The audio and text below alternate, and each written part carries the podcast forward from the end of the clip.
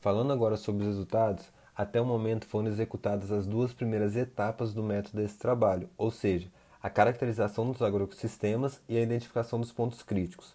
Como parte da primeira etapa, teve inicialmente contato com as famílias agroecológicas de Chapecó.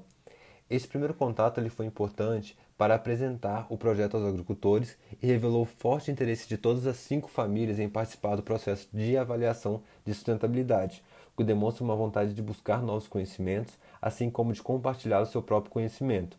Essa percepção ela também foi registrada pelo estudo de Verona de 2008, que realizou a avaliação de sustentabilidade a partir do método MESMES em agroecossistemas do Rio Grande do Sul.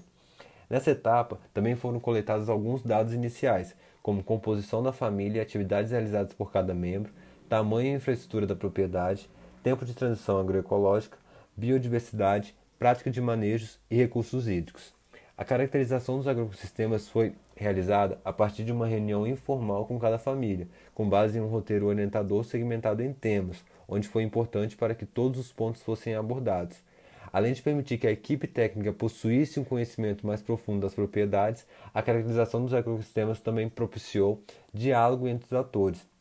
Ao longo das conversas, que duraram por volta de duas horas, foi possível perceber várias satisfações, preocupações e anseios das famílias.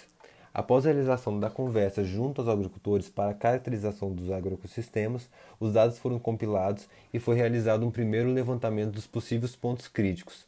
Apesar das famílias terem muitas vezes demonstrado um grau diferente de preocupação e satisfação com relação aos aspectos discutidos, de maneira geral, os resultados da caracterização demonstraram um certo padrão, sendo possível pontuar uma lista de pontos críticos comuns aos agroecossistemas.